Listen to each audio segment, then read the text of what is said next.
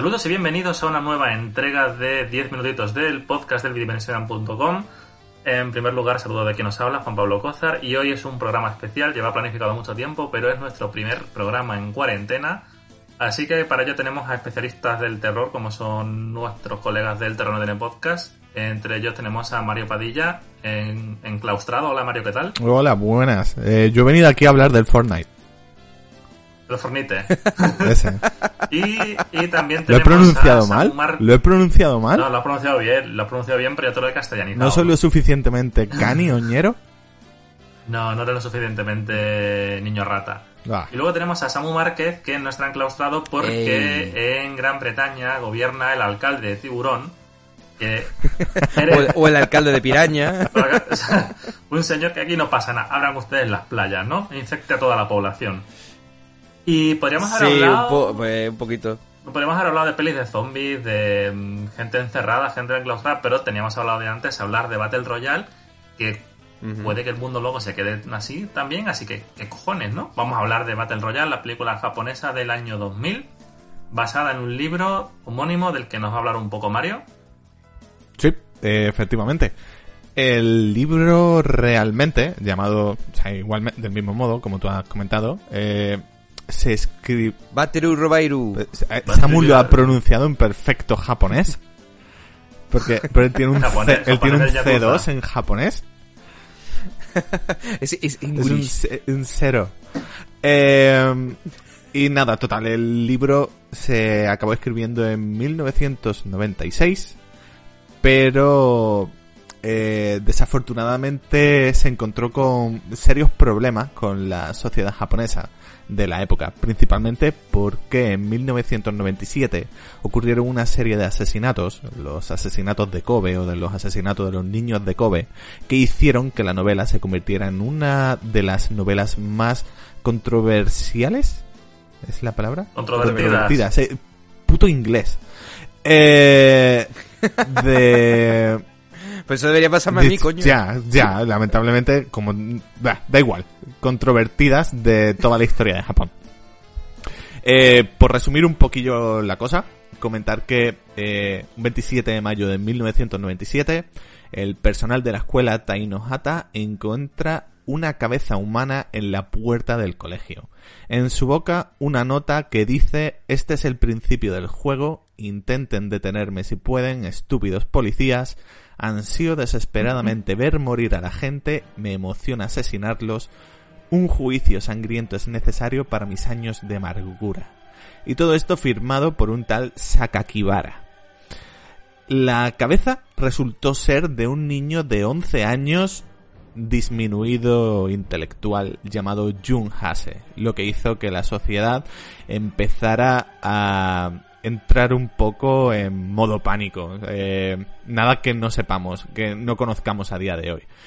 Eh, la cosa es que para el 6 de junio, eh, una semana y pico más tarde, el periódico Kobe Shimbun recibió una carta de tres páginas similar a la que se encontró en la boca de, de esta cabeza y firmada por, esta vez con el nombre completo, Sakakibara Seito.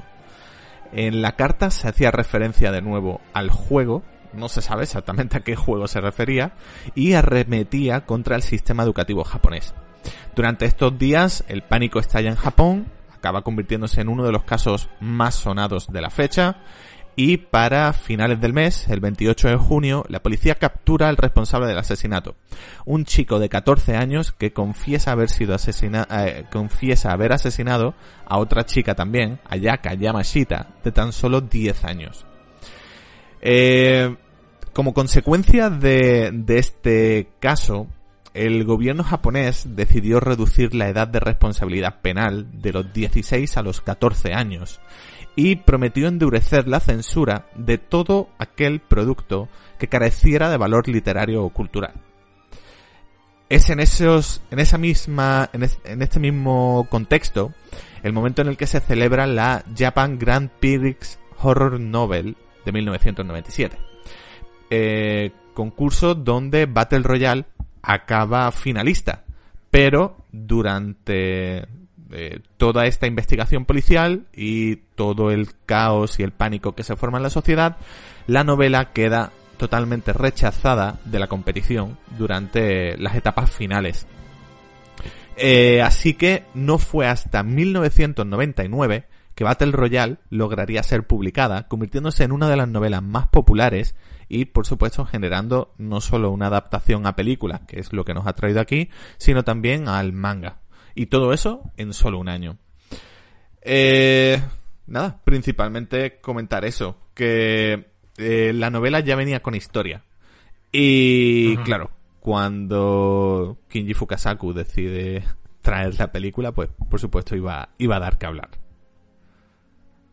Además, la novela lo que pasa es que eh, se convierte de la noche a la mañana ah, cuando ya consigue ser publicada en, en un éxito. Eh, en parte también porque el gobierno estaba intentando que no eh, prohibirla de alguna forma. un poco lo que hoy es el efecto Streisand, ¿no? exacto. Y entonces, con la, y con la peli pasó lo mismo, vamos, la peli cuando se hizo al año siguiente, en el año 2000, igual, la gente, o sea, el gobierno intentó parar la película de alguna forma, no pudo y la gente por el... Mm, uy, ¿por qué el gobierno no quiere dejar que veamos esa peli? Pues efectivamente pues tuvo un exitazo. Eh, sí, es como, como, que te prohíben salir a la calle y decides sacar a tu puto perro 15 veces al día. como medida de rebeldía contra el fascismo del gobierno. O voy a comprar productos de primera necesidad como una barra de pan a 3 kilómetros en bici, ¿no? O sea, este tipo de gilipolleces. Eso ha pasado hoy. O sea, un señor al que han multado por ir en bici a comprar el pan a 2 kilómetros. Es que la panadería que me gusta está a 2 kilómetros. Mira, caballero, compra pan del día, gilipollas. En fin. Oh, la, la, rebeldía es lo que nos ha traído a hablar de esta película. Porque no hay nada más rebelde que Battle Royale. Uf, no lo sé, ¿eh? no, no, estoy hablando en serio, ¿eh? Lo que, estoy, lo, lo, lo, que no es tan serio es la rebeldía española en las circunstancias actuales. bueno. Hombre, la, la, la, peli sí, sí trata temas de... Bueno, más que la peli, el libro trata temas de eso. La peli lo deja un poco ahí de lado. ¿Vosotros os habéis leído el libro, alguno de los dos, o es demasiado denso? Bah, tío, yo es que, más de 10 letras seguidas me dan dolor de cabeza. Eso te ilustrado. sí. Yo, yo he leído sobre el libro, leérmelo no me lo he leído. A ver, y después de lo que estoy sufriendo, leyéndome la saga de, The Ring. una cosa. Después de haber leído el libro de Perfect Blue, me dan mal rollo las novelitas cortas de ciento y poco páginas japonesas de los años 90. Ojo que ahí tenemos tema para un programa si queréis. Eh, vuestro o mío. Bueno, Uno tan maravilloso como el, el terror no tiene podcast que, hicimos hace poco. Ay, coño, pues, pues, muy bien. Ahí medio aquí la cuña, ya está, me lo escucho. Tendremos que hacerlo aquí en este. Eh, la, yo es que las novelas japonesas las veo, o sea, hay que cogerlas con cuidado. Yo no sé si hay un problema de la traducción al inglés, porque normalmente están en inglés muchas de ellas. Eh, pero yo, por ejemplo, yo me estoy leyendo las de la saga de The Ring y a ver, son, el, son estomagantes un poco. El ¿eh? tema para nosotros que somos gente que aparte del cine, el cómic y tal, le pegamos a los videojuegos, mm, y siempre, ya salió el, el, tema de la traducción del Yakuza. Mm, tiene que tener una localización muy buena. Si tienes un equipo de gente que simplemente traduce y no captas la esencia del, del slang, del tono japonés y lo sabes adaptar, Simplemente eh, metes ahí mm. el tipo, hostia, me he sacado el, diploma de japonés, voy a traducirte ahí a buena pluma. Pues pasa lo que pasa, también nos pasa en España con traducciones del inglés, o sea, más aún del japonés al inglés y del inglés al español. O sea, son un auténtico Cristo. No, sí, vamos, yo, yo he trabajado localizando eh, y eran juegos japoneses y tiene, y tiene su complicación porque ya, no, ya no solo eso, también es, es cuestión de cómo culturalmente eh, aquí o allí se entiende lo que es una narrativa. Y, ellos la tienen, tienen la narrativa de, ciertos, de ciertas formas y nosotros la tenemos de otras ciertas. En algunos momentos es tolerable, pero hay otros momentos en los que no. Y una cosa muy clara para cualquiera que haya, por ejemplo, visto un anime o, leído un manga o jugado un juego de Kojima, porque Kojima cae mucho de esto, eh, es eh, la sobreexplicación y el, el tirarte párrafos y párrafos y párrafos explicando cosas, los personajes, que realmente te la, estás, te la están explicando a ti, el lector o el jugador o el, o el que está viendo la peli, eh, para que las entiendas. Y, y yo, por ejemplo, estoy en la, en la segunda novela de The Ring, que, que se llama Spiral, Espiral, y hay un momento en el que un tío está intentando descifrar un código y se tiran tranquilamente 20-30 páginas hablándote de cómo lo está haciendo, con diagramas eh, dibujados y, y- y cuadros y tal, y es como, esto es una novela, ¿sabes? No es un libro explicativo de cómo funciona. Claro. ¿sabes? Tiene, tienen este tipo de cosas que, que para ellos no es raro, pero, pero a lo mejor en Occidente pues sí se, sí se ve más extraño, ¿no? Ese tipo de cosas. Según, O sea, según qué, qué está haciendo. Además, en la sobreexposición a información innecesaria para entender la historia. O sea, y o, o eso es interesante, te interesa, o cortas. Mm, a mí me, gusta, me gustaba mucho Kojima, cuando tenía un guionista en Konami que no era él, que le revisaba los textos, que lo largaron después, se fue después del, del Metal Gear 3. Después de Metal Gear 3, no creo que haya nadie que te defienda que Kojima ha hecho un guion coherente. Claro. Bueno. Aunque Y- la gente está hablando muy bien del Death Stranding. pues también hablan muy mal. Es un juego con, con críticas mixtas del que no hablaremos hoy. Exacto. Eh, bueno, ya, hemos hablado un poco del libro. Eh, Sí. Yo quiero preguntaros, ahora para meternos un poco en la peli, vosotros. ¿cómo y cuándo descubrís Battle Royale? Porque yo tengo, lo tengo súper claro. Um, yo recuerdo que cuando la, la, vi por primera vez y, y, eh, y, la- y además me la vi varias veces y empecé a interesarme por la historia y por el manga y todo el rollo, eh, fue en el instituto, eh, en torno más o menos a la época que salió la película. Y, mm, y recuerdo que yo lo utilicé para un trabajo de hablando sobre la violencia en la televisión y en el cine.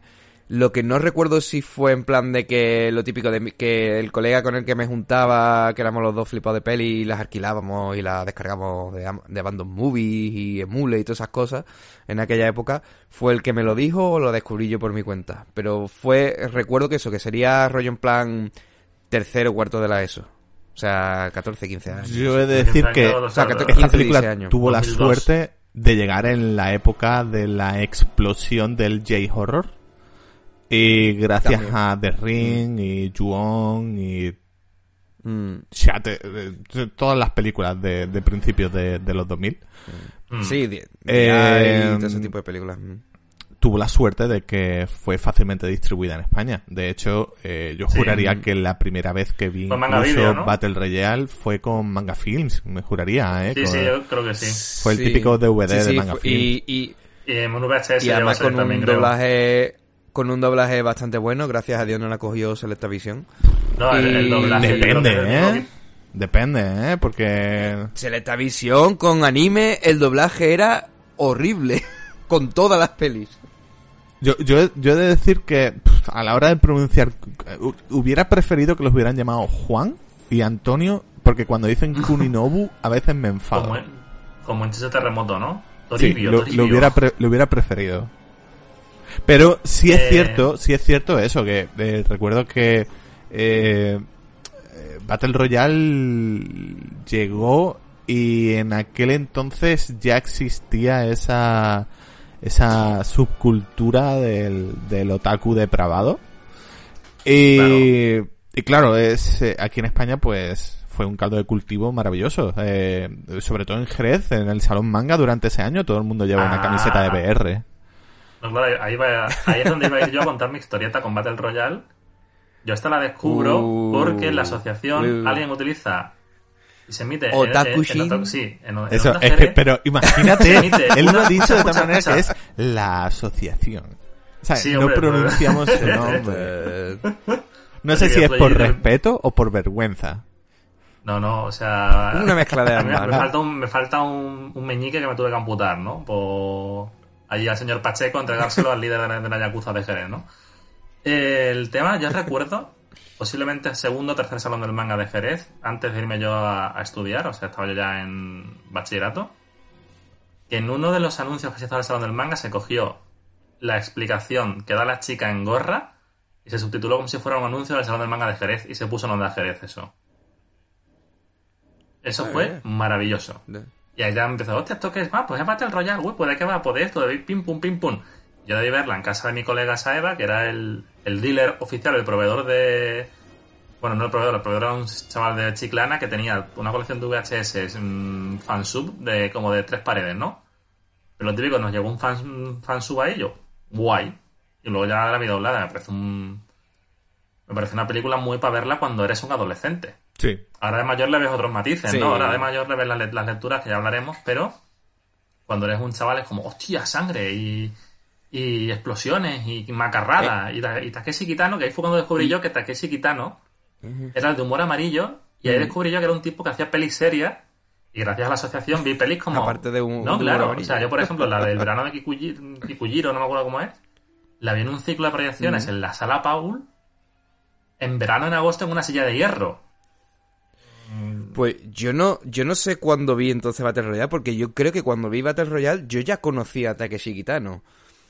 Lo cual es jodido. Hombre, no, pero pues es lo que dice, Porque- lo que dice Mario. A principios de los 2000, mm, con todo este rollo exploitation de otakus y pelis japonesas y de ring y tal, Sí. se abre muchísimo no, la digo que cultura. no, a ver. Ya, yo, puede que para aquel momento ya me, ya me hubiese visto Brother, que es la peli esta que él tiene, en plan, él es un ex yakuza, creo que era, en Estados Unidos. y no sé a mí me gustó en su momento la película. Pero, pero sí, creo recordar que cuando vi Battle Royale era como, ah, mira, Takeshi Kitano. Ujú. Y, y no, y no lo recordaba por humor amarillo porque yo no supe que era el de humor amarillo hasta años después, porque yo humor amarillo lo vi súper poco en, en televisión antes de que lo trajera de nuevo 4. Claro, pero porque, tú sea, no, recuerdo- porque tú no tienes un hermano mayor, Samu.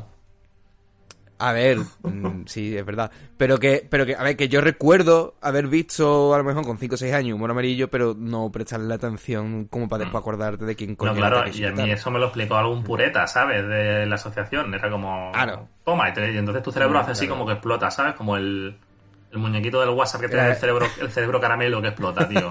Tío, pero en, aquel Ahora, entonces, conocimientos así, que a día de hoy son súper básicos, eran como... No, no, no, este es el de humor amarillo. A no ver. te habías dado cuenta. Era... Ya, en, en aqu- en aquella época, además era en plan de la época de los chats IR- ILR, de meterte en foros El más a IRC saco. hispano, sí. Eso IRC, el IRC. Y, era como, oh Dios mío, he descubierto y descubrías una cosita y era como, o sea, yo, yo en mi, para mí la página web de la época era Abandon Movies. Estaba todo el día metido en la página esa viendo películas de miedo y, y cosas así. Y es lo que tiene. Bueno, vamos a meternos, después de esta introducción a cómo descubrimos la peli, vamos a meternos en manteca. Eh, Battle Royale se estrena en el año 2000. Está dirigida, habéis dicho, por Kinji Fukusaku. ¿Alguno me quiere contar quién es este señor? Porque Sí. yo no he visto ninguna otra peli Pero- suya. Yo te comento porque Kinji Fukasaku es uno de los grandes del cine japonés. Es uno de los grandes olvidados del cine japonés, a no ser que esté metido en el tema. Eh, todo- Es que, es que ha hecho menos de 100 pelis. Ha hecho menos de 100 pelis, no, No, es un a ver, es, un super director. De, de hecho, de- ahora hablaré, pero fue, el causante de que, se, de que se acabaran con las Ninkyo Eiga, que eran las pelis de Yakuza de los años 50-60. Y, y, y, y- y empezaran a hacerse pelis de Yakuza como las conocemos a día de hoy. Pero eh, la cosa es que, eh, dejando a un lado pues a Mizoguchi y a Kurosawa y a Ozu y tal, pues eh, aquí el señor Fukasaku pues siempre queda como, como un director que sí, ayudó a, a generar esa nueva ola de cine japonés, pero un poco en plan de segunda división. Porque siempre hizo el cine Oye, que le salió de las tiene un-. Tiene un par de pelis, mm, sobre todo de ciencia ficción, que son... O sea, en, en sí, en la comunidad de, de la gente que le gusta el cine más de serie B y demás, bastante recordada.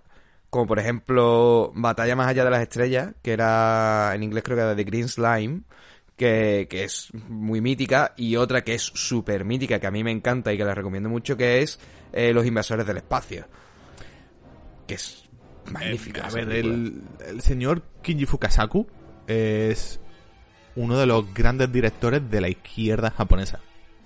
Eh, gente con, como, gente como Kenji Mizumi, el director de Lobo Solitario su cachorro, eh, gente como Shintaro Katsu o Tomisaburo Wakayama, eh, todos estos pertenecían a un grupo de directores que iban muy en contra de, del sistema y el statu quo japonés de la época.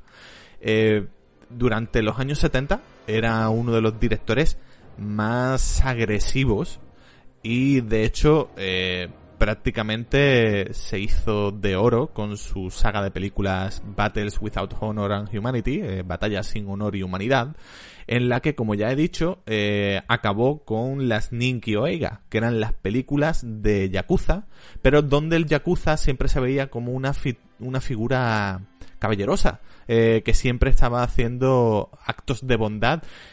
A veces. en, los años 50, todos los Yakuza eran Kiryu. Sí. Se, supone. Sí, sí, sí, sí. De hecho, eh, de hecho, todos esos yakuzas eh, siempre iban armados con wakizashis, con pequeñas dagas, porque no había dinero y no había importación de armas. Los soldados americanos habían hecho con todo el control y no es hasta finales de los, no es hasta los años 60 que empiezan a aparecer alguna que otra pistola que acaba para, mm. para asesinatos muy contados. Entonces, eh, es que de, hecho, pequeña, pequeña lección de historia, eh, el armamento que viene en la Yakuza era el armamento que los americanos dejaron aquí una vez terminó la Segunda Guerra Mundial y, la etapa de dominio en Japón. O sea, básicamente, o sea, el, armamento que, tuvieron los Yakuza venía de, ahí, de la Segunda En Battles Without Honor and Humanity, el señor Fukasaku hace un repaso de toda la historia de los Yakuza desde la Segunda Guerra Mundial hasta esa fecha actual, mediados de los años 70. Eh, todo eh, desde la perspectiva de uno de los protagonistas, creo que estaba interpretado por Bunta Sugabara. Y. Y. Sí, Bunta Sugabara, que interpreta a Shozo Hirono, uno de. Pues. Un personaje ficticio que está basado en un personaje real de la historia de la Yakuza. La cosa es que esta película, esta saga de películas, interpretó el concepto de Yakuza de una manera tan cercana a la realidad, mucho más cercana a ese concepto del Yakuza que entendemos a día de hoy, que maneja, que maneja la droga, que se encarga de, ciertos círculos de prostitución y que el honor lo dejó como 15 años atrás y, eso hizo que las Ninki Oiga quedaran absolutamente desfasadas en una sociedad en la que ya nadie se creía que los Yakuza actuaban de esa manera.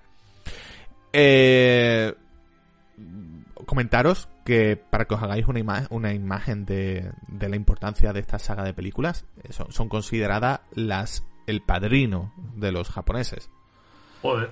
Eh, son, son, increíbles, ¿eh? vais, vais, a ver cómo eh, de hecho, es, a mí me encantan. Hay un concepto muy chulo en esas películas porque los yakuzas claramente no son honorables, pero utilizan el honor como, como moneda de cambio en algunos momentos para iniciar guerras o no, en plan de no puedes atacar a esta persona porque yo soy hermano de sangre de este otro clan que a su vez es hermano. Eh, tienen unos rollos increíbles y os enseñarán muy bien cómo funciona o cómo funcionaba al menos la Yakuza en aquel entonces.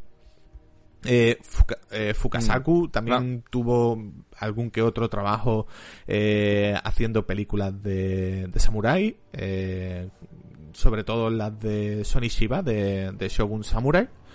Y el, en el 81, con el propio Sony Chiba de nuevo, eh, dirigiría una de las películas de fantasía que más me, más me encantan del cine japonés, que es eh, Makai Tensho, eh, Samurai Reincarnation, la película en la que Sony Shiba interpretaba a, a Yagyu, que era el mismo personaje que interpretaba en Shogun Samurai, pero que se tenía que enfrentar a una legión de grandes personajes históricos zombies que habían sido resucitados por eh, Amakusa, Shiro Amakusa, el, el villano de los Samurai Shodown.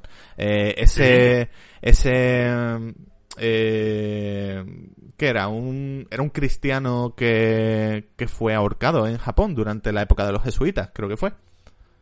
De hecho, eh, ese mismo Amakusa creo que salía en, en Samurai X, en, en El Guerrero Samurai, en Kenshin. El Kenshin. Sí. Mm. Y ya te digo, di- es una película divertidísima, divertidísima. Y eh, nada, ese Bueno. es Kinji Fukasaku, es, eh, ha sido una persona imparable, ha estado haciendo películas durante, pues, pues ya te digo, hasta los 72, Hasta que se 73 murió. años Sí, sí, que claro. se murió. Se murió grabando, luego hablaremos de ello. Eh, yo no conocía mucho de Mm. sus figuras y mm, me interesa bastante porque parece que es un tipo que influye muchísimo en gente como Tarantino. O sea, mm, Sí. Mm. con Fukasaku, de- Eh, eh, Sí. eh, el haber dirigido películas de Sony Shiba, el haber cambiado el concepto de las pelis de Yakuza, peli de Yakuza. eh, eso por supuesto, eh, yo estoy seguro, estoy seguro que a día de hoy el señor Fukasaku ha influido mucho más en los directores japoneses que a día de hoy nos gustan, como pueden ser Sion Sono o Takeshi Kitai Mm, o Miike. Miike y, y tal, Mm. que, que, que Kurosawa. Y no es que le quiera quitar eh, importancia a Kurosawa, pero eh, Kurosawa funciona muy bien a nivel de, de- del estudioso de- del cine, de- del intelectual. Y a mí me gustan mucho sus obras, pero eh, a nivel de influencia en el cine comercial, creo que ha tenido mucho más, mucho, mucha más importancia el señor O sea. O intentando occidentalizarlo de una forma bastarda, es como si Kurosawa Hombre, fuera... Más importancia no lo sé yo, ¿eh? No, pero sí influencia. O sea, yo entiendo que a día de hoy tiene más influencia en el cine, por ejemplo, Leone que John Ford. En la forma de dirigir. ¿Sabes? Al menos Supongo. en el cine es que la que a película de Leone- nos atrae últimamente. No hemos venido a hablar Y yo- y- de las grandes películas de la década. Hemos venido a hablar de... Normalmente acabamos hablando de qué? Pues de todas estas películas. Si no son de culto o, o a un nivel underground o de serie B, eh, bueno, eh, de lo que sea. Pero eh, quiero decir que eso, que Fukasaku ha influido muchísimo en ese cine, eh, si no underground, al menos sí de serie B japonés. Yo, yo, lo, yo lo que digo es que si, eh, la influencia de Fukasaku es más indirecta porque se, se ve a través de a los directores a los que él ha influido, mientras que Kurosawa es directamente mm, su cine, es posiblemente el cine japonés ma- que más se ha comercializado o que más se comercializó antes. Y aún así, igualmente su cine influyó a gente como Sergio Leone Claro, pero me refiero con, con muchas películas. se No, quería quitarle, a- no quería quitarle. Pero a lo que se refiere Mario, mm, según lo entiendo yo lo que ha contado, no es que Kurosawa no sea el director más influyente de la historia de Japón, que posiblemente lo sea. Es que a los directores actuales de películas mm, no grandes obras del cine sesudo es más influente que Fukusaku. Sobre todo en el cine, y sobre todo incluso en la historia del cine japonés. O sea, yo me creo que mi que está mucho más influenciado por películas como, eh, como, como las pelis de Sony Chiba de los años 80 o todas estas Yakuza Eiga de, de que, Mm. que sin embargo por, yo qué sé, eh, Sueños, Ran o Rashomon, ¿sabes? Eh, bueno, si os parece, pasam- pasamos a guionistas. Eh, uno es el escritor de la novela, mm, Kushunta Takami, vamos, no es guionista, pero está basada en su novela. Y el otro es Kenta Fukusaku, que es el hijo de Kinji. Y que, según tengo entendido, era quien quería haber dirigido en un principio la peli. Y le dijo, oye, papá, que quiero dirigir esto, que me ha molado el libro. Y el padre le dijo, tate que tú no sabes dirigir. Y bueno, parece ser que estaba en la ra- que tenía razón. Tenías razón, ya dejaremos luego To- ello, ¿no? Totalmente, totalmente. Porque mientras que al menos Kinji Fukusaku dice, no me voy a meter en, en el tema politiqueo eh, tanto de la historia y simplemente voy a contar el drama de, esta- de estos chavales, Mm. bien. El otro dice, toma drama y toma política, pero toma el entendido. Eh. ¿Vale? No, no, no estoy especialmente de acuerdo contigo, ¿eh? Fukasaku era un tío súper político y más en aquella Claro. época. De hecho, todas sus declaraciones Pero con sí, pero, fue pero, al puto carajo el gobierno. Ojalá yo a los 15 años me Sí, hubiera armado y me hubiera a en- tiros. pero la película no es abiertamente política en el sentido de no te está diciendo a la cara el mensaje, mientras que la segunda Bueno, sí, la segunda es- con dis- con discursito y encima discursos malos y que no La tienen sentido. Se nota, Eso es a lo que me se refiero. nota que es eh, un trabajo 100% de, de, de Kenta Fukasaku. De Kenta, sí, sí.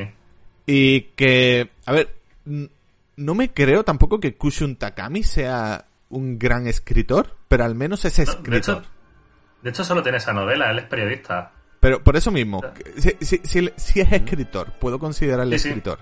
A- aquí lo que hizo Kenta fue puto eh, Despropósito. fanzine, O ¿sabes? sea- Hizo- que no, no, no, es- no, no, de ninguna manera, no.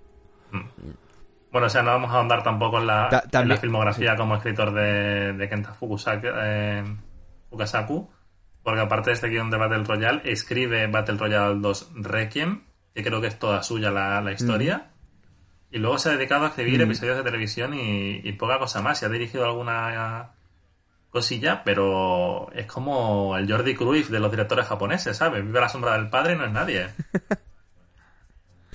Un poco. Un A ver, poco, sí. es difícil, está en la altura. ¿eh? No, claro, no, pero me refiero a esa idea de decir, tú imagínate, yo qué sé, mm, yo, el hijo de Tarantino del futuro, ah, pues voy a hacer una peli mm, como las de mi padre. No, tío, no, ¿sabes? No, te vas, no tienes el mismo... El, el hijo de Tarantino del futuro. la hija, la, hija de Kevin Smith, hostia, voy a dirigir mi propia Clerks. No, ¿sabes? No... Oye, pues a lo No, mejor lo primero hace mejor que pre- primero que aprenda a actuar. que, que Kevin Smith últimamente, porque Jay Bob el Silencioso en su maravilloso reboot es para escupírselo en No, la no, cara. no, no, no me cuentes nada que no he visto todavía. Tengo un poco de miedo con esto. Yo, yo tengo miedo, la veré, pero te- también le No, tengo no, algo y de miedo. haremos programa miedo, posiblemente. Deberíais tener pánico. Ahí os lo dejo. A mí me da mucho pánico porque me he reenganchado absolutamente al mundo máster del universo después del podcast que hicimos el año pasado. Y de un colega, y de un colega que en su cumpleaños, que fue en febrero, llegamos a su casa y empieza a sacar muñecos que han reeditado. mm, de- y, y- y me metió la mierda en la cabeza de los muñecos. Me da mucho miedo que Kevin Smith va a dirigir la serie de Master del Universo en Netflix. ¿Por qué? ¿Está- ¿Estás pensando que ahora te va a arruinar las ganas de que, de que te compres a Musgoman? Seguro, ya, ya, ya, ya Stinkor, ya Mo- Mosquitor. Estos bichos que acaban en or, ¿sabes?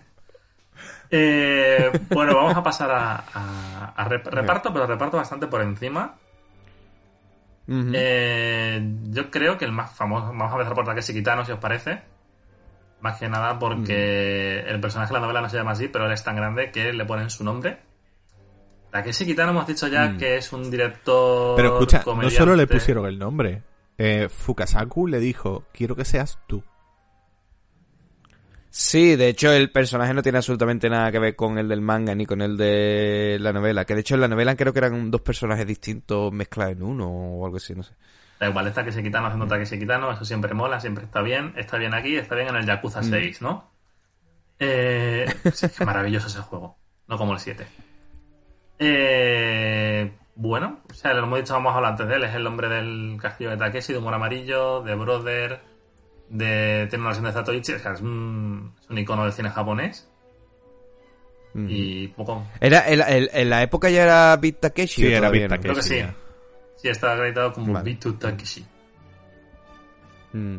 Bueno, y eh, a- otro actor que es un pelín más cono- o sea, un pelín más conocido hasta cierto punto es el, es el prota, eh, Tatsuya Fujiwara, que hizo de, de Light en alguna de las um, eh, Live action. adaptaciones. Sí, adaptaciones en live action de, de Death Note. Si Ya, sí, eso. también es Mm, Makoto Shishio en la trilogía de, de Kenshin.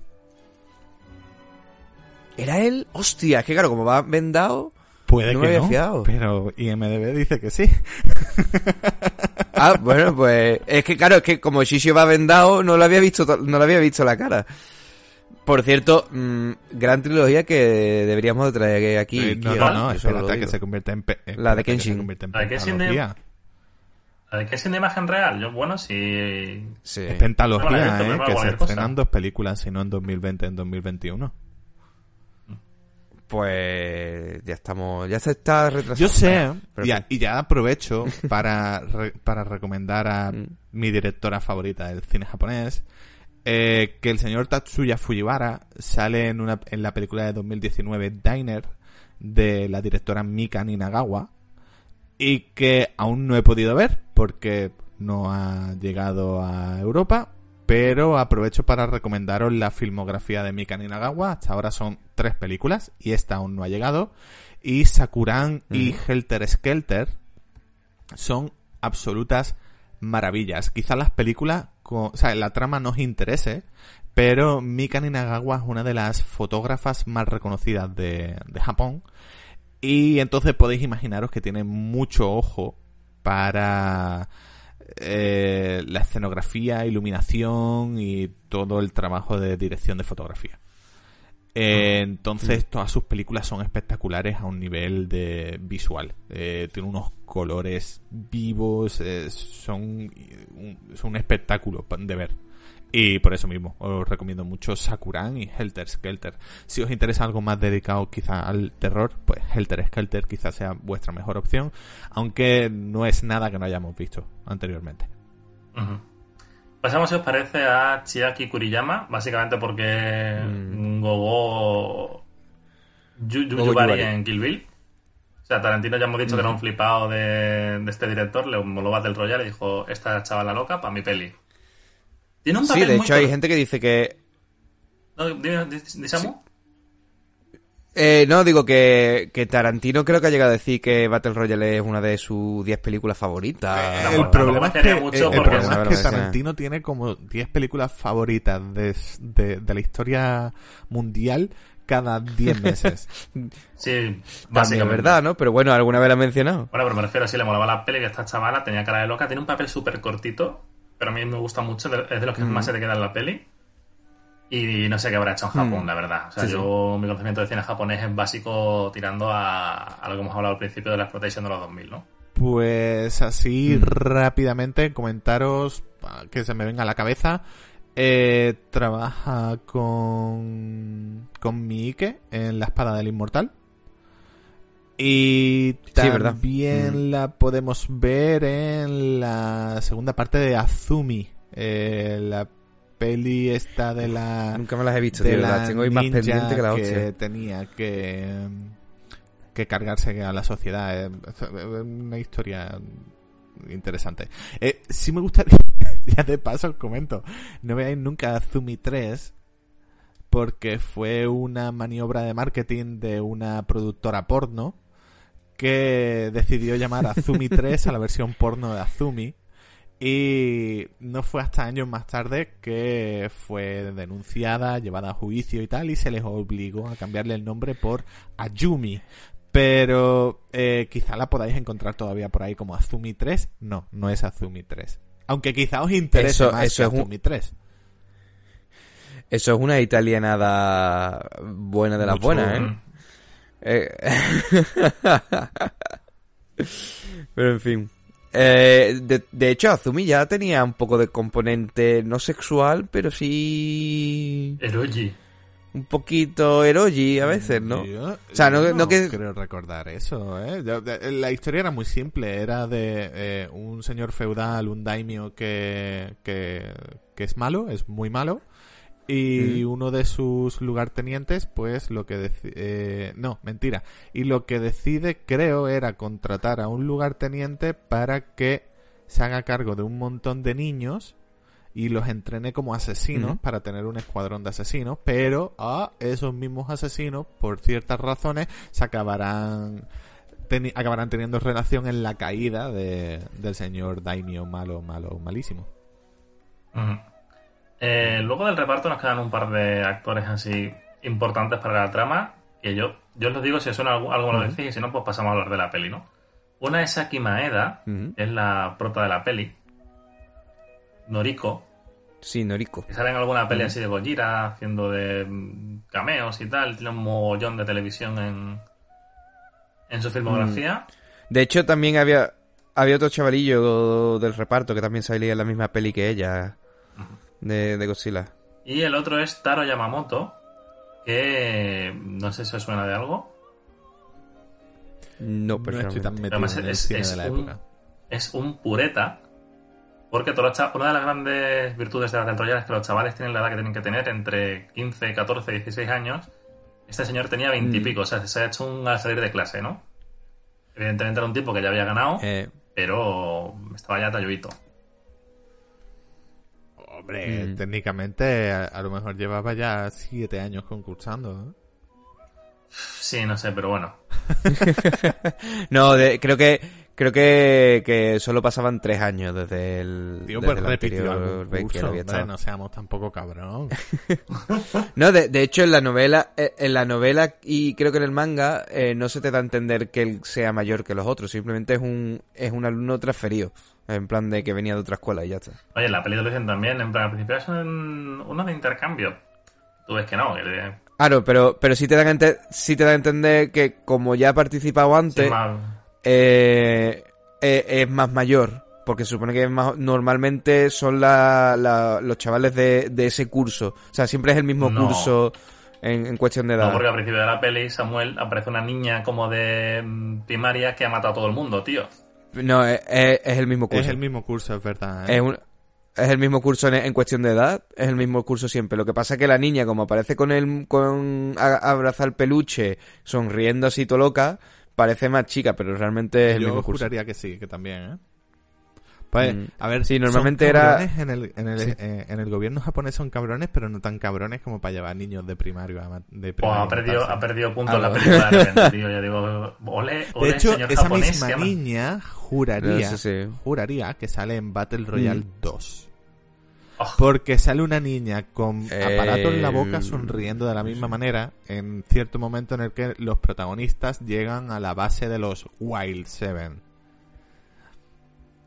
Puede ser. Yo juraría que es la misma, En fin, pero claro. Es no me acuerdo. japonesa- eh, es una Mira que me la he visto entera, aparato. pero no me acuerdo. Puede ser que sea el mismo personaje incluso. Puede ser. Yo, como no, como no, No sé. recuerdo la segunda peli y no la he revisionado porque recuerdo que era insoportable, no Es puedo ayudar en esto. Es más que Yo la he, insoportable, revisiona- es yo la he revisionado y no, y, no me, y no me he fijado.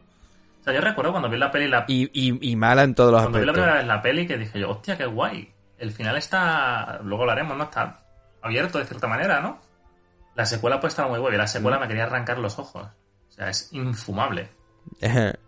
A ver, parte de una buena idea de base, pero después Claro, se Sí, va a, nivel de, a nivel de marketing, me recuerdo que cuando mm, ya ves tú, eres un adolescente, te flipa Battle Royale, tienes tu camiseta de yo sobreviví a Battle Royale y, y de pronto ves esas imágenes que, se- que empezaron a salir con los Wild Seven y, y el equipo de los nuevos 42 alumnos, pues la verdad es que llamaba mucho la atención, principalmente porque Nanahara vestido de talibán con un grupo de seis super terroristas. Y además, además talibán, ¿eh? No, no, a ver, la película es burda de cojones. O sea, eh, eh, Battle Royale 2 es muy, muy burda. Es como si un niño de 14 o 15 años quisiera dárselas de intelectual. Eh, Por eso, a eso me refiero, que la peli es una mierda. Pero en fin. Bueno, Vamos a seguir hablando de la hablar de primera y ya saltamos no sé a la si segunda. alguno de los dos me quiere resumir de qué va la peli o lo hago yo, como prefiráis. Yo lo resumo, que he hablado menos. Que Samu habla menos. Eh, No, no, pero, Oye, he hablado menos hoy que, que Mario en comparación. pero, a ver, Samu siempre habla menos en tamaño. También, también es verdad, también es verdad. Eh, ¿Sabes? Cuando las cosas son verdad, son verdad. Eh, pues, así, un poco eh, también, la, o sea, la voy a ir contando un poco también en comparación a, a ciertos aspectos con la novela, pero más o menos la historia es, es prácticamente la misma eh, en los tres medios, ¿no? En la novela, el manga y, y el, Aunque la el película. siem- es, es mucho Y- más sexual. Eh, sí. Eh, bueno, mm, no es que la película no lo sea, sino que la película no, no te cuenta abiertamente los, esos aspectos que en el manga se explayan. Pero bueno, en fin. Eh, eh, básicamente estamos en un Japón que, que está controlado por un régimen de índole bastante fascistoide. Y en este régimen en el que eh, se te da, en la película se te da a entender, en el libro es más explícito, eh, hay muchas cosas prohibidas, rollo en plan el rock and roll, cierto tipo de cine, cierto tipo de libro y tal y cual. Existe un programa del gobierno, que es el programa 68 de combate, no sé qué, llamado Battle Royale, o Ley Battle Royale, como dicen en la el película por el cual Claro. Eh, por el cual el gobierno impone eh, que cada año un grupo, una clase de estudiantes de tercer curso, me parece que era, eh, que suelen ser los 15 años allí, eh, tienen que entrar en un juego que es el juego de Battle Royale, por el cual son mandados a una isla eh, a que participen a este juego de muerte en el que todos tienen que matarse los unos a los otros y solo puede haber un Me superviviente. hacer un paréntesis. Para ahí. que... Sí. ¿Por qué coño me hablar ninguno nunca. de los alumnos, ninguno, Sí. parece que sepa de la existencia de esto cuando además es televisado? A ver, el tema... En, en la película, en la novela no sé, la película no, Pero no lo explica. el- la, la Directamente segunda pasan del... pasa también lo mismo. Es como Claro, es el- como si fuera un secreto a voces, ¿sabes? Como... Eso lo, lo discutían en el podcast que me has pasado tú, Mario, el de eh, Terror- Horror Academy. Faculty of Horror. Faculty of Horror, Horror Academy, me el nombre, Faculty of Horror. No, pero ella, ellas sí se, se refieren a, al- a la universidad donde se encuentran como Horror Academia. vale, vale, entonces por eso me tenía un poco de confusión. Tienen la, la teoría de que como la juventud está completamente desconectada de, de- de lo que pasa a su alrededor y solo se centra en sí misma y en su rebeldía adolescente y demás, ignoran cualquier tipo de contenido que sí consuma un adulto. También te digo, dicho esto, me parece muy harto que mm, un evento como este no sea consciente de la gente, ¿sabes? Sí. A ver, también se supone que, que en la época eh, mm, está un poco ambientada en un Japón en donde no hay tampoco redes sociales y No, cosas así igual, como existe pero a día de hoy. Entonces, claro. madre, Samu, tío, Es una época en la que las televisiones tienen pin parental y no puedes ver porno. No, pero, a ver, en la- es que en la, no- en la novela, en la novela no, o sea, perdón, en, el- en la película no te lo dejan muy claro cómo es el sistema de gobierno. Me parece que en la novela lo que pasa es que es un, es un sistema de gobierno, es prácticamente una dictadura fascista. Que el, en, un tiempo anacrónico en el que Japón gan- ganó durante la Segunda Guerra Mundial, ganó en el sentido de que nunca fue dominada por los americanos ni nada, y entonces me puedo creer que si es un sistema eh, rollo, yo que sé, como un eh, ponle V de Vendetta, eh, en, en la Gran Bretaña de V de Vendetta, me puedo creer que el gobierno tenga controlado eso de una forma en la en la que a lo mejor ciertas personas pues no son tan conscientes de ello, ¿no? O se publicita de una forma eh, o de otra. Eh, creo que la novela lo tenían como una especie de no no como en la película te cuentan que es como para casi que parece que es como para darle una lección a los jóvenes rebeldes, sino que es más como un primero a- de modo pu- de modo abierto al público como una especie de, de sistema para, para poner a prueba eh, habilidades de combate y, la- y lo preparados que están los, jóvenes japoneses para el combate y al mismo tiempo como una herramienta de miedo y control de la sociedad. Claro, pero en ese aspecto la película falla. Porque realmente no estás controlando la sociedad. Eh, y está. Eh, que me sorprende porque del modo en el que me lo estás comentando tiene mucho sentido que esta obra interesara a Kinji Fukasaku porque eh. Fukasaku es muy abierto a la hora de hablar de, de su etapa durante la Segunda Guerra Mundial. Dice que tenía menos de 15 años y trabajó en una fábrica de municiones en Japón donde eh, Mm. se, llegó incluso a ver obligado a ocultarse bajo cadáveres de sus compañeros para sobrevivir a, a- a ataques aéreos. De hecho, eh, Mm. eh, para él eso fue eh, algo que, que lo marcó por completo y lo que hizo que desde entonces tuviera eh, esa desconfianza del gobierno, que en aquel entonces el gobierno japonés, recordemos, incitaba a luchar por la justicia y llevar el modo de vida japonés a todo el mundo, porque lo hacían por la paz mundial. O sea, se supone que eh, el interés no era puro expansionismo, sino que lo que era era llevar el modo de vida japonés y la paz que habían conseguido después de tantos años a todo el mundo. Era, era wow, venimos a daros un mensaje de paz. Eh, Os traigo amor. Claro, entonces, eh, Fukasaku, eso, imaginaos, eh, él acaba viviendo unas, unas circunstancias en las que eh, con, con cadáveres de sus compañeros como parapeto, eh, él empieza a cuestionarse si de verdad esto es eh, por justicia divina o por... o- o hay algo más allá de eso.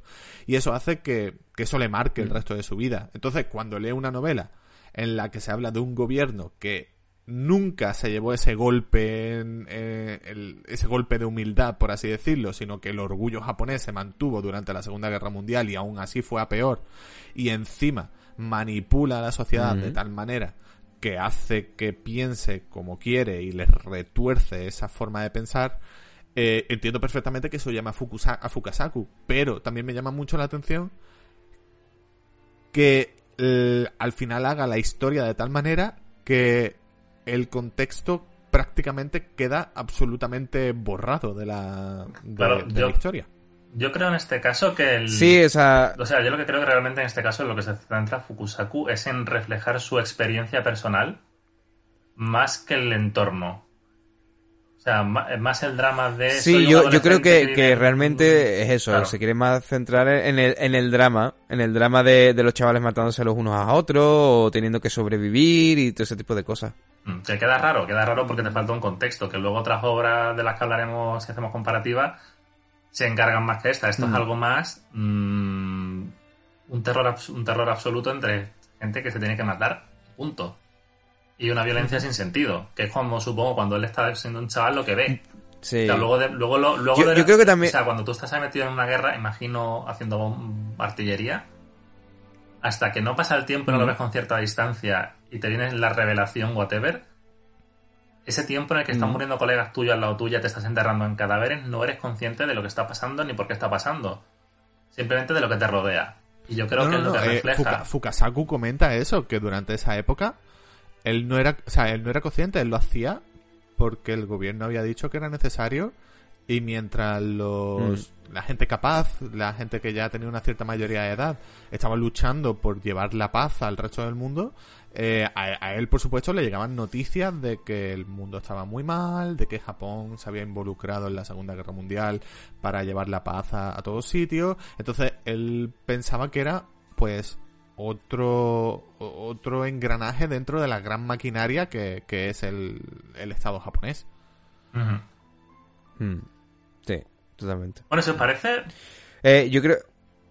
Sí, bueno, yo simplemente comentar rápido que, que también supongo que será un poco eh, un problema de falta de tiempo de poder eh, desarrollar un trasfondo que, a lo- que a lo mejor tiene ciertas capas de Mm. profundidad con el tema de la Segunda Guerra Mundial, con el tema de, de- del sistema fascista y todo eso. Yo también creo que que puede ser falta de presupuesto, ¿eh? porque se nota que, por ejemplo, Battle Royale 2, También. pese a que no está a la altura en calidad, sí tiene un nivel, tiene un nivel bastante más alto en, en- en Mm. calidad visual, al menos en presupuesto. Se nota que hay mejores cámaras y más dinero. esto fue un melocotonazo de audiencia.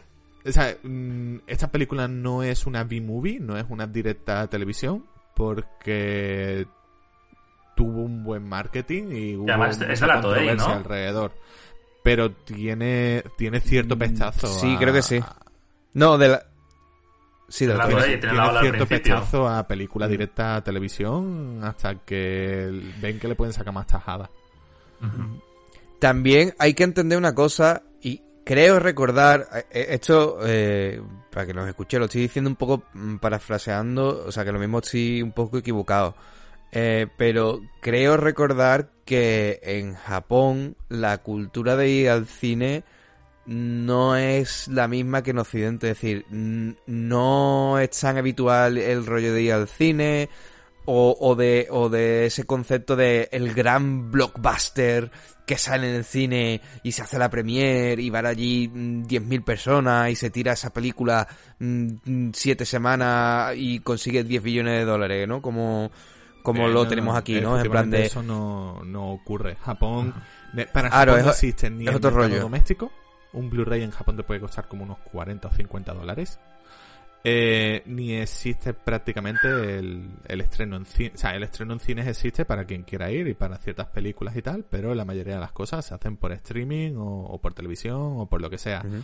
A ver, su- supongo que en su momento el, a ver, el mercado doméstico sí, sí es eh, importante porque coño, las películas directas a vídeo hay mil millones y los OVAs Claro, son directamente películas directas a vídeo, pero que a día de hoy, que ya sí está el streaming más expandido, ahora sí que tiene menos sentido el formato esto, físico esto pegó para, súper duro en, para el en hecho. Japón en los años 70 sobre todo. Cuando la televisión ya empezó a convertirse Mm. en, en algo que había en todas las casas, eh, tuvieron que cambiar todas, todas, todas las productoras japonesas. Muchas de ellas se hundieron. En aquel entonces creo que había cinco grandes productoras. Y eh, fue el momento en el que eh, nos damos cuenta que se convirtió pues en el siglo de en, en el siglo, en la década de oro, pues del cine más extremo japonés, porque no, el cine japonés extremo no es lo que hemos visto en los años 90 o 2000, sino lo que había en los años 70 con las roman porno, las pink weiga y las y las pinky violence. Eh, como la gente no iba al no iba al cine porque todo lo que había en el cine lo podía ver en su casa, lo que hacían era que los atraían con tetas y sangre. Y por eso el gran cine japonés se hizo en los años 70. Y ahí queda eso. Yo, mm, Ahí por ir avanzando un poco, creo que Perfecto. deberíamos pasar a hablar. Deberíamos del- continuar con el con, con el- con la sinopsis, No, no. creo. De- Sí, bueno, eso es verdad. O sea, yo quería intentar redirigirlo en plan, vamos a ir a la sinopsis hablando de las reglas del Battle Royale. Venga, Samu, dale. ¿Qué es el Eso. Battle Royale en sí ya? Pues O sea, nada, explicado el contexto, en qué consiste ese juego sí. y cómo afecta a nuestros Pues amigos es un- japoneses participantes en él. Eh, pues es un juego de todos contra todos, es decir, eh, cada uno va por libre y solo puede y eh, consiste en que todos se tienen que matar los unos a los otros y solo puede haber Super friki Sí. antes de que sigas. Battle Royale es un término que se hereda de la lucha libre, del wrestling, que consiste efectivamente en un combate de todos contra todos donde solo puede quedar uno. Concepto como un, re- un Royal Rumble es el ¿no? nombre que le da la WWF, ahora WWE, a su evento donde celebra tal torneo. En el que van entrando una serie de participantes y el último superviviente es un survival mode, gana después de enfrentarse a todos, o sea, pues el, el- el last man standing, por llamarlo de alguna manera. Y esto, Sí. ahora sigues con la sinopsis, pues- adapta esta idea en una isla en la que la gente se mata. Continúa. Exactamente. Eh, para ello, evidentemente, eh, ¿cómo fuerzan a los chavales que lo hagan? Pues todos tienen un collar en, en el cuello que mm, tiene un localizador y además eh, tiene un, un sistema para escuchar lo que los chavales están haciendo y demás, y creo que también para leer la- las constantes vitales, y que al mismo tiempo es una bomba. Si los chavales, los chavales tienen tres días para, para hacer este juego, y si no, el collar de la, de la que tienen en el cuello explota. Si intentan quitárselo, explota. Y si están en una de las zonas de peligro, que esa es otra de las cosas, que cada, cier- cada seis horas eh, la isla que está dividida en cuadrantes, eh, eh, algunos de esos cuadrantes se convierten en zonas de peligro, pues si están en una de esas zonas de peligro también explota, ¿no? Eh, se Si les provee también gobierno, de... También explota. Eso, exacto. El, el, a- al mismo tiempo se les provee de un, de un arma y ciertos víveres para poder ir sobreviviendo eh, durante esos tres días y ya pues ahí se les deja suelto. Si al final de los tres días mm, sigue viendo más de una persona viva, Y pues todos compresas. mueren. Y, y bocatas de... Es bocatas importante para la trama, ¿eh? Claro. Que hay, hay una cosa que, que eh, lo mismo es también porque a lo mejor los artículos que he leído sobre el libro y tal, porque como ya he dicho, la novela no me lo he leído, eh, no sé si están equivocados, pero eh, mientras que en el manga y en, y en la película es una clase solamente, en el, en el libro creo que se daba a entender que, que eran 50, 50 alumnos. Pero que podían estar cogidos de distintos colegios, que no tenían por qué ser todos del mismo colegio. Pero Creo, creo que eso está equivocado. Creo que en, en la novela también es simplemente una clase. En- Eh, lo que pasa es que eso son, son hasta A 50 ver, no- alumnos. En, no en la, sé, novela, no en sé, la película pero son tiene 42. Todo, todo tipo de fuerza dramática que sea gente que no se conoce de varias clases. O sea, precisamente la Exacto. chicha Sí, de, sí, esta- claro. de este drama es que son compañeros de clase. Mm. Son gente que se ha visto día a día Sí, durante pero- X años, ¿sabes? En, en, la, en la novela, pues un poco más es como, por ejemplo, los Juegos del Hambre, ¿no? Que es en plan de, pues no se conocen y simplemente son chavales que se tienen que matar los unos a los otros y se acabó, ¿no? Digamos que, le que quita cierto peso de dramatismo, pero siguen siendo chavales de 15 años que se, que se les Eh, obliga tío, a matarse. En, en plan Rival. Schools. Oh, ma- maravilla de juego.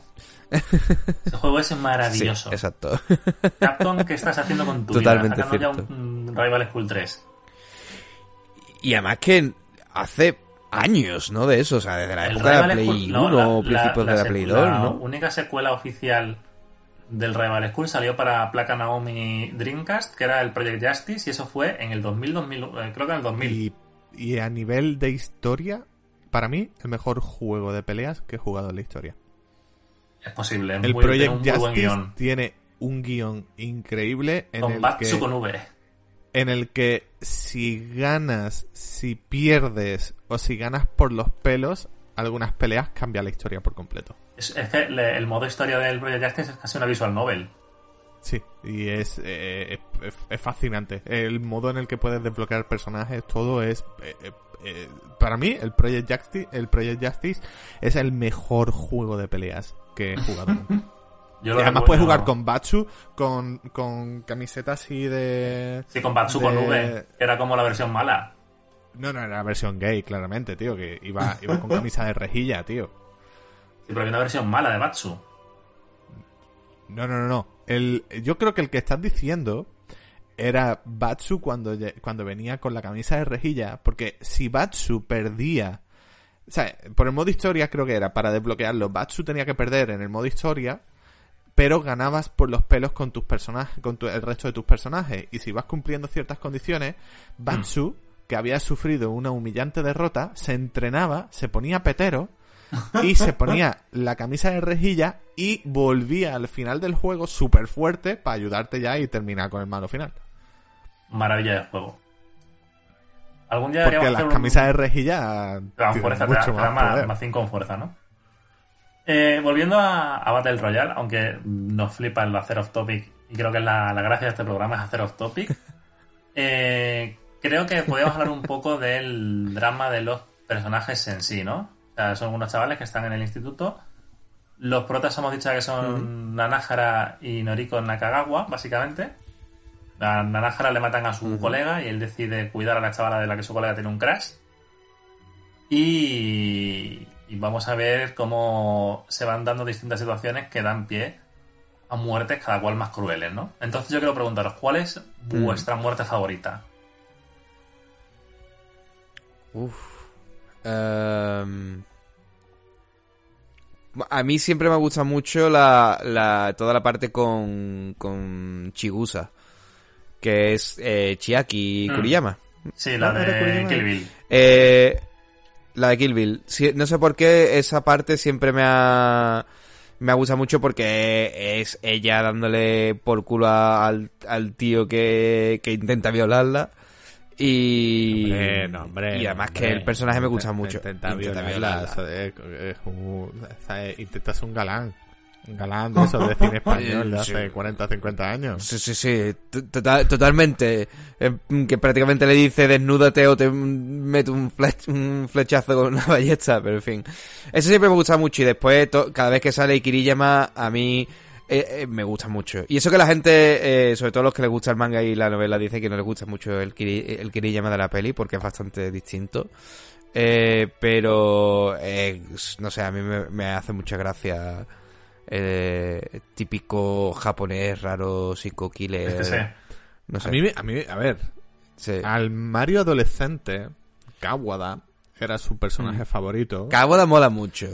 Pero al Mario de hoy en día, el personaje que más le fascina y más le interesa es Kiriyama. De hecho, es el personaje Kiriyama que más guay. interesó a Fukasaku. Y una de las quejas que tiene el hijo de su padre, de Kenta, sa- sabe Kenta que tiene Mm. de Kinji, era que a un día de rodar Mm.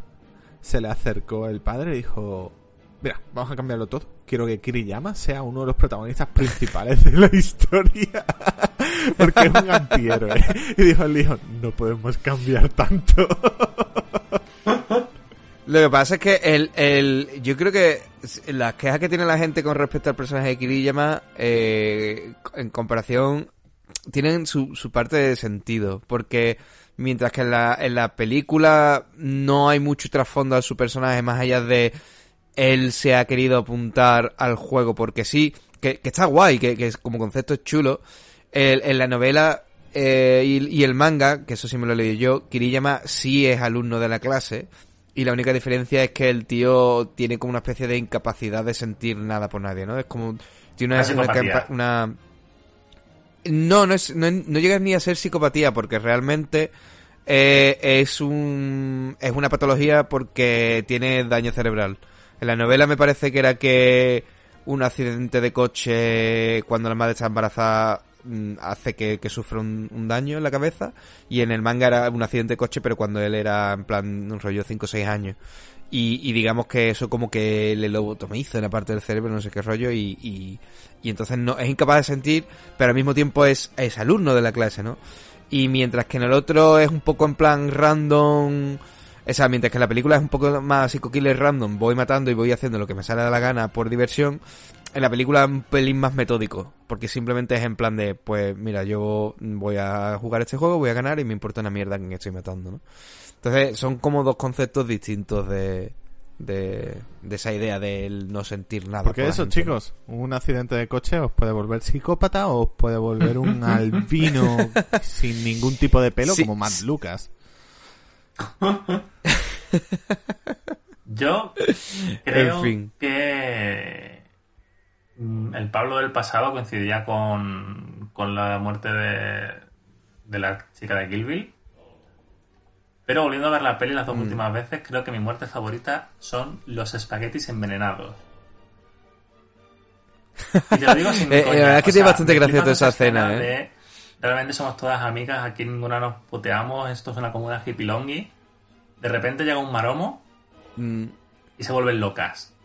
Porque refleja también lo que es la, la adolescencia japonesa que hemos visto siempre. Que me flipa. Oye, espera, eh, yo estaba Pero pendiente además- durante pero es que la además- película. No hay ningún personaje Sí. femenino que supere el test de Bechdel. no hay ninguno. ¿Sabes? Hay Ni, ni, ni siquiera, chi- ni ¿sabes? siquiera estamos Chigusa. Hablando, estamos hablando de que hay 42 protagonistas, de los cuales 21 son chicas. Mm. Todas las chicas, en todo momento, hablan de que les gusta alguien de la clase.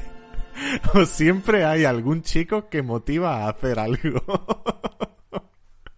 Bueno, pero, a ver, también en, en, en honor a la verdad, en, esta escena, realmente, aunque sí es verdad que, que el detonante es un, es un tío que es suya, realmente eh, ella, la que envenena la comida lo hace porque se quiere vengar de él, no porque le guste ni nada por el estilo, sino porque él ella cree que por culpa de, de Oki. eh, una amiga eh, murió... Oki, claro. por cierto, era Y, cantante de rock y amenizaba las noches del rodaje cantando con su grupo.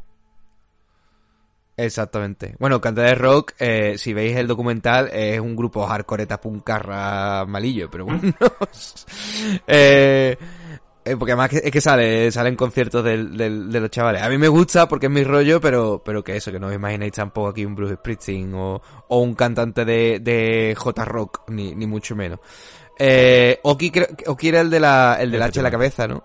Y, y, em, y eso, y, y entonces la escena se desarrolla eso porque ella se quiere vengar porque piensa que Naranja eh, ha matado queriendo a Oki, que no es verdad, que simplemente fue un accidente, y entonces envenena la comida. Y entonces todo el resto de la escena se desarrolla porque eh, una es- come la comida, la otra se queda callada, porque, o sea, la comida envenenada que iba para Nájara, eh, se la come la otra sin querer, la otra, se- la del veneno, se queda callada, no intenta hacer nada, pudiendo haberle dicho, no, no, no, no, se lo quite que esto es para Nájara, o alguna cosa así. Entonces una muere y todas empiezan a dudar entre sí, ¿no? Y es el típico Mexican standoff de todas en plan apuntándose las unas a las otras. Eh, pero la japonesa. Y, y, y para mí me parece que es la escena más realista por eso, ¿no? Porque en esa situación, ¿cómo reaccionarías tú si de repente muere envenenada una, una amiga vuestra después de que todas habéis decidido hacer una tregua en esa situación en la que todos tenéis que matar los unos a los otros? O sea, me, me, me parece que es la típica bola de nieve, ¿no? Que, que, que un pequeño fallo o una pequeña cosa no bien pensada acaba haciendo que mueran siete o ocho personas, ¿no? En una Pues por escena. eso es una gran escena. Eh, Eh, sí, sí, yo lo porque no quiero que se alargue mucho el programa. Yo creo que si os parece podemos ir pasando a conclusiones. Vamos a obviar la... A, mí- a mí me gusta... Sí. No, a mí sí me gustaría, por ejemplo, hablar un poquito del personaje de, de Mitsuko, porque en la, mm, en la película creo que no se le hace mucho... No se habla mucho de, la historia que, que, hay detrás del personaje y creo que es, es bastante interesante. Eh, y sobre todo si, si os queréis ver gore a saco y os gusta ese rollo, leeros el manga porque el personaje de Mizuko es mm, es súper vasto las cosas que hace, ¿no? Pero que en la, en la película, o sea, el personaje de Mizuko, que no se acuerda, es la chavala popular de la clase, que es la, es la más sanguinaria de todo, y es un poco como una especie de Kirilla más femenino.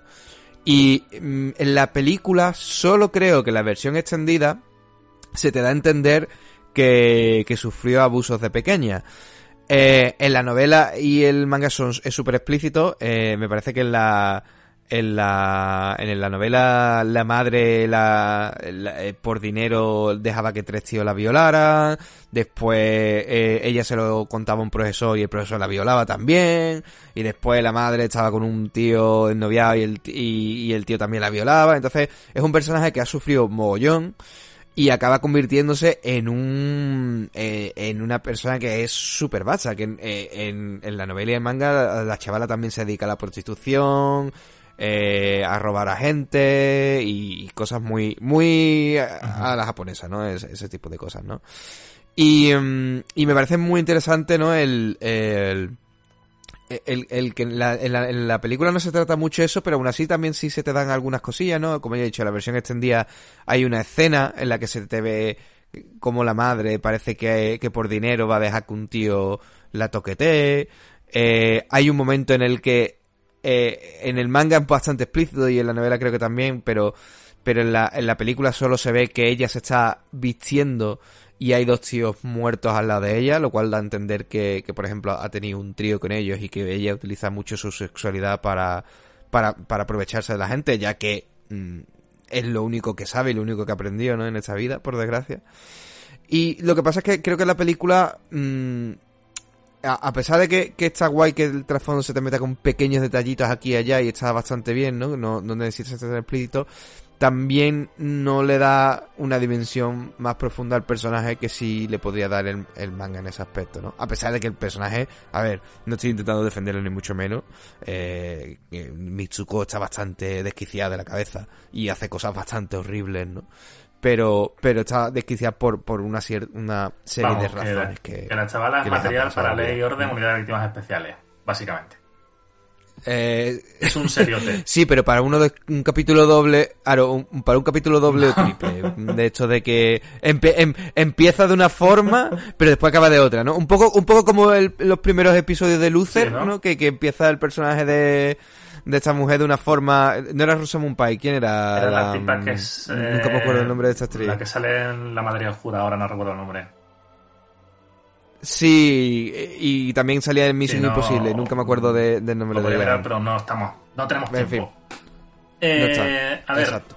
para ir resumiendo, vamos a hacer conclusiones. No sé si queréis hablar algo de la 2 antes de concluir. Mm -hmm. Yo creo que no hace falta realmente. Una mierda de película infumable. Eh... Básicamente coge todo, todo esto que hemos hablado de, de, la política y del sistema fascista, de la Segunda Guerra Mundial y del drama entre las personas y tal, y, y lo convierte en un... Eh, en una cosa que es, como ha dicho Mario, sí. fanfiction sí, sí. escrito por un chaval de 15 y años, además, básicamente. Utilizando eh, de una manera un poco sucia y, exploit y explotativa. Explot... supongo. Es puto no, inglés. Eh, el caso de o sea, todo lo que es el 11S. De hecho, la película empieza sí, con también, una también. clara imagen eh, en la que vemos dos torres gemelas hundiéndose, solo que al final no son solo dos, son siete u ocho, al igual que el final del Club de la Lucha. Claro, que es, es un poco como el, el, una zona rollo en plan bancaria de, una ciudad rollo Tokio o algo así, no te lo especifican, ¿no? Eh, a, pesar de que hay, lo digo una vez más, la película parte de una buena idea inicial y hay ciertas ideas a lo largo de la película que no están mal, el que en algunos momentos se describa todo el conflicto de la película como nuestra guerra contra los adultos que es como mm, mm, mm, no lo entiendo sabes en plan de yo qué sé nuestra guerra contra el sistema o, o nuestra ¿Sabes? guerra contra el, fascismo o alguna cosa así no no Intenta ir de profunda y es profundamente naif. ¿Sabes? Es- pero es como intentar ir profundo con para chavales Pa' chavales de fliparlos. 15 Yo- años Yo y es en creo plan que intenta Claro. eh, mantener el lo que es lo- creo, creo que intenta mantener cierta concordancia con la primera. El problema es que al aumentar la magnitud en la primera sí podemos entender que es una lucha generacional en la que eh, los chavales se ven envueltos en una situación eh, obligados por, por un estado fascistoide, pero eh, orquestado por gente adulta y mayor que considera que esos niños no van a dar a más. Mm. El problema es que en la segunda, al aumentar la magnitud, ya claramente ya no estamos hablando de adultos y niños, sino que estamos hablando de, de sistema de gobierno o Estado. Y por mantener la concordancia con la primera, siguen diciendo es que los adultos son malos. Claro, de hecho, es que no- uno no- de los personajes eh, me acaba diciendo, mi familia murió por vuestra culpa, y ellos dicen, es que tú eres como nosotros, y dice, es que no todo el mundo es co- no todo blanco y negro, por lo que, en cierta manera, como que intenta con ese par de líneas intentar dejar Claro. claro que el problema no es tanto adultos y jóvenes, sino como dos modos de ver distintos Pero luego cuando la vida. Sí, de, y, y, y además, y de, eh, de hecho al final el profesor, profesor o, o el coordinador del proyecto en esta Riki película Takeuchi, por casi cierto, que te dan en- el señor del Yakuza Zero. Mm, Uh. exacto. Eh, el, te dan como a entender que él también en el fondo los está ayudando. Mm. Pero eh, es que, es que no tiene un- sentido nada de eso, o sea...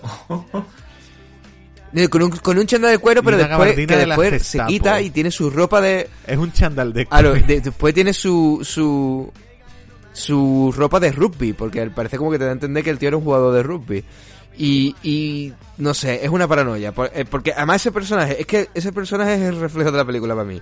Por un lado, tienes que es una historia súper interesante del tío, que el, tío está haciendo lo que está haciendo porque casi se quiere estar vengando de los Wild Seven, porque descubre que, que su familia murió. Eh, al mismo tiempo el tío tiene tiene mm, y, eh, acciones bastante suicidas, ¿no? Eh, se ve el tío mascando pastillas y Es cosas así. o sea, en plan. Me parecen ideas interesantes, ¿no? De un tío que se está volviendo loco.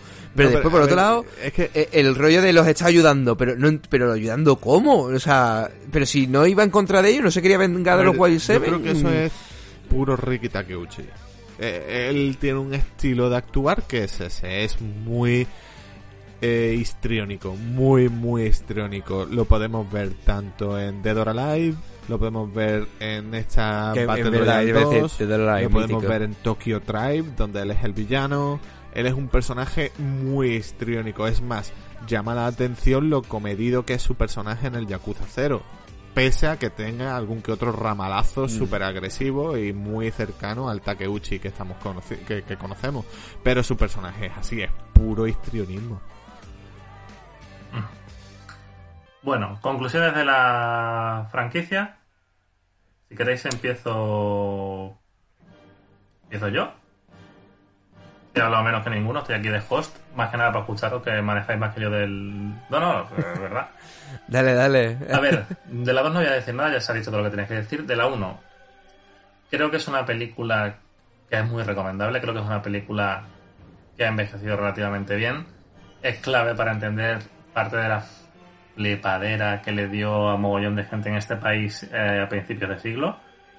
Entiendo el estatus que tiene como película de culto en Estados Unidos porque hemos hablado, pero no se distribuyó en su momento bien por temas de precios y demás, pero bueno, no viene al caso demasiado. Sí, Columbine no ayudó a que... Claro, Colum- eso no lo hemos hablado, pero el tema de Ah, Columbine, aparte. sí, sale a la vez que Columbine y una chavales matando a otros chavales no era el momento de hacer aquello. Eh, ¿Qué puedo decir yo de Battle Royale? Mm, creo que es una película recomendable, creo que no es perder el tiempo, creo que Takeshi Kitano está muy bien en esta peli y creo que es una película Súper, súper a lo mejor de la peli hemos hablado muy poco de él, pero creo que es de lo que realmente es interesante. O sea, no vamos a contar la peli entera, realmente es interesante que la veáis y la analicéis vosotros. Y es una película que habría estado mucho mejor si no hubieran hecho secuela, lo hubieran dejado solo como una única entrega.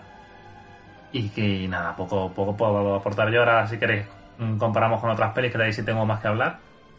Pero que la busquéis, que está accesible en DVD, Blu-ray y demás. Bien. Y que no le tengáis miedo porque está en japonés, porque incluso si la veis en castellano, está bien doblada, no es un espanto. Creo que la dobla la misma gente que, que doblaba Evangelion en la época. Me suenan las voces. Así que bueno, no es un mal trabajo y. Sí, es un buen doblaje. Es una, una oportunidad. Pues sí, oh, sí, totalmente de acuerdo. Creo que, que se la trata como película de culto por, por el rollo de que es una película asiática y ya sabemos que las películas asiáticas por líneas generales, eh, incluso aunque sea de, un Kurosawa o, o de lo que sea, eh, se le suele tratar como películas de culto. Em, pero a mí me parece que es una película que tiene mucho mérito. A ver, sigue, sigue teniendo su rollo exploitation y está más que claro. Eh, pero al mismo tiempo, como ya habéis visto, se le pueden sacar bastantes lecturas a, a muchas cosas, ¿no? Eh, es una película que también es muy dramática. De hecho, recuerdo verla con mi novia y, y ella en algún momento me decía, "Mm, esta película es mm, drama, melodrama de instituto, ¿no? Y yo, un poco... Pero es que están en un instituto. No, pues solo- solo. imaginaos que la gente ya, de compañeros se viera obligado Se a matan asesinarse. Aro, a, a matarse uno a otro, exacto. Eh, pero al mismo tiempo eso, es una historia interesante y también tenéis este rollito más, más de acción y más de, de violencia si os mola eso, ¿no? Eh, recomendar yo personalmente también el manga porque no me lo, no me lo lío por completo entero, creo que eran, no me atrevería a decir 18 volúmenes, pero lo mismo es, al- es menos. Eh, vamos, es conclusivo, no sigue ni nada, ¿no? Eh, y lo digo más que nada porque a los que os gusta el rollo más exploitation lo, lo tiene infinito más. El manga es muy fuerte y muy gore. Y eso ya en comparado con una película que no tiene mucho tapujos en ciertas cosas. Pero al mismo tiempo también profundiza más en los personajes, las historias de los personajes y demás, ¿no? Y me atrevería a decir que aunque sí es verdad que Noriko y Nanahara siguen siendo los protagonistas, eh, los demás personajes tienen mm, casi igual en cuestión de relevancia o en las historias y trasfondo que se cuentan de muchos de ellos, ¿no? Eh, y está bastante bien y tiene, y tiene, para ser un manga, tiene un dibujo bastante curioso, la verdad. Me, a ver si os gusta también el rollo de ilustración y de, y de, y demás. Eh, es un manga que es bastante atípico como está dibujado. Pues ahí queda la recomendación de Samu. Mario. Bueno, pues yo por mi parte comentar que eh, aparte de- del contexto que podemos darle así occidental, es una película que funciona muy bien para entender el concepto de la de la de, de la generación perdida, de, de la década perdida japonesa. Cosa que entenderéis Eh, muy bien si jugáis, si no es coña, Yakuza 0, que viene todo de ahí. Del Sí, despilfarro ver, económico de Japón de los 80 lleva a dos décadas de crisis. Efectivamente, y eso en esta película se puede ver mucho más en esa edición extendida que se sacó con, con, el primer aniversario de la película, donde podemos ver algún que otro trasfondo, pero eh, podéis ver cómo, por ejemplo, el padre de Nanahara acaba suicidándose por el hecho de que no puede encontrar trabajo con el que levantar la familia, y eso, por supuesto, supone un golpe bien duro a la masculinidad japonesa, que es el padre de familia el que tiene que levantarlo todo. Eh, Que la- en la novela es distinto eso, por ejemplo.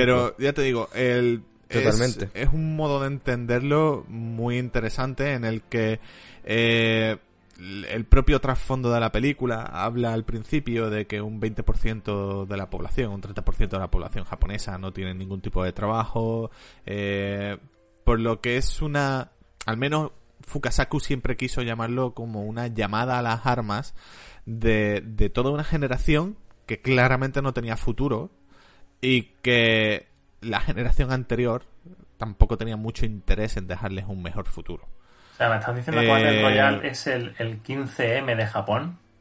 Eh, sí, a ver, en principio, en cierta manera sí. El problema es que no tuvo la suficiente, el suficiente agarre como para que montara una rebelión al respecto. Pero Fukasaku siempre lo entendió así. Ese señor mayor que iba con chándal y una camisa de tirantes con 70 años y no paraba de tirarle tizas a la gente a la cabeza durante el rodaje, eh, la idea era que, que se levantaran en armas y que mandaran al puto carajo a un gobierno que estaba más interesado en el, corporativismo y en el dinero de, la, de, de gente que, que, ya había conseguido el dinero suficiente. Así que eh, es eso, es una película que es muy importante para analizar eh, el, el, contexto histórico y sociológico en el que se encontraba el Japón de aquella época. Y, y por tanto me parece una película muy, muy a recomendar, no solo por sus elementos de exploitation, no solo por toda la, todo lo, eh, la, lo controvertida que era la obra, sino también por eso, porque funciona muy bien como un espejo de lo que era en aquel entonces la sociedad japonesa.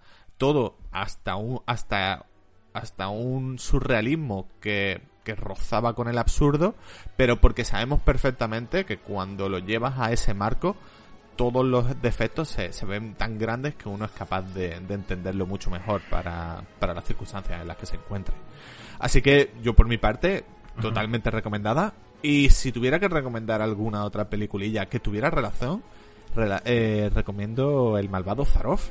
Eh, película que por cierto tiene que ver con nuestro capítulo anterior de King Kong en el que también nos pasamos porque utiliza el mismo set de King Kong y, y que es la bisabuela de todas las películas de gente en una isla matándose y de yeah. caza humana como por ejemplo la peli de de de Jean-Claude Van Damme, Blanco Humano era, ¿no? No recuerdo el nombre de esa. Sí. Pero bueno, ahora que hemos sacado ya las conclusiones, has sacado tú, has abierto ese melón. Vamos para, ir a, para acabar el programa. Yo quiero abrir un mini debate de 5 o 10 minutos como mucho. Realmente, ¿hasta qué punto es original Battle Royale? Y realmente, ¿tiene razón o no la gente que dice que los Juegos del Hambre son un plagio de Battle Royale? Yo tengo una opinión bastante clara, que es que no.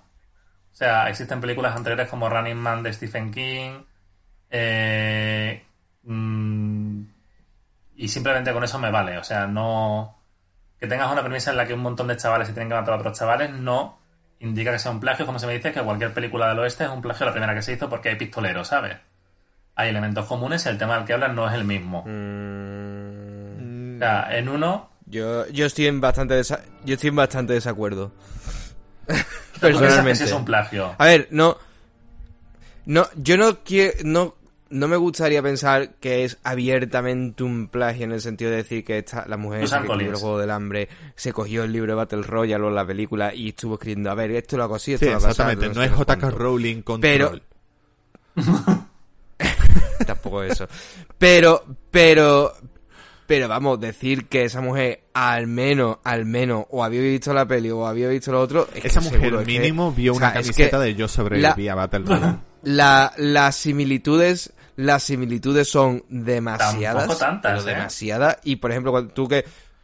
Tío, demasiada. Mismo sistema político en el, en el país. Eh, mismas ideas detrás de, de los juegos. El, el funcionamiento a de los mí juegos. me parece eso idéntico. el punto clave. O sea, el funcionamiento de los juegos es prácticamente el mismo. Claro, o sea, lo que es el funcionamiento es sí, Claro, pero es que es eso. el trasfondo político es distinto.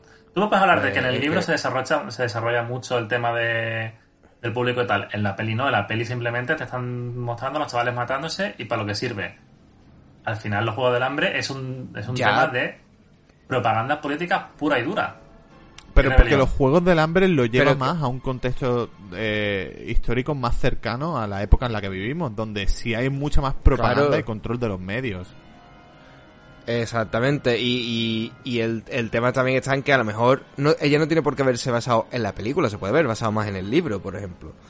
O sea, el libro estaba abiertamente disponible a, to- a, a todo el mundo ver, en la época. no tiene por qué quitar una Eh, cosa. A ver, eh, yo estoy con Samu, creo que claramente copia demasiados elementos o elementos muy concretos como para pensar que no tenía ni idea de la existencia de Battle Royale, algo que me parece increíble. Eh, Por, por, mu, por mu que no te guste el rollo este de película, Battle Royale es una película que es conocida.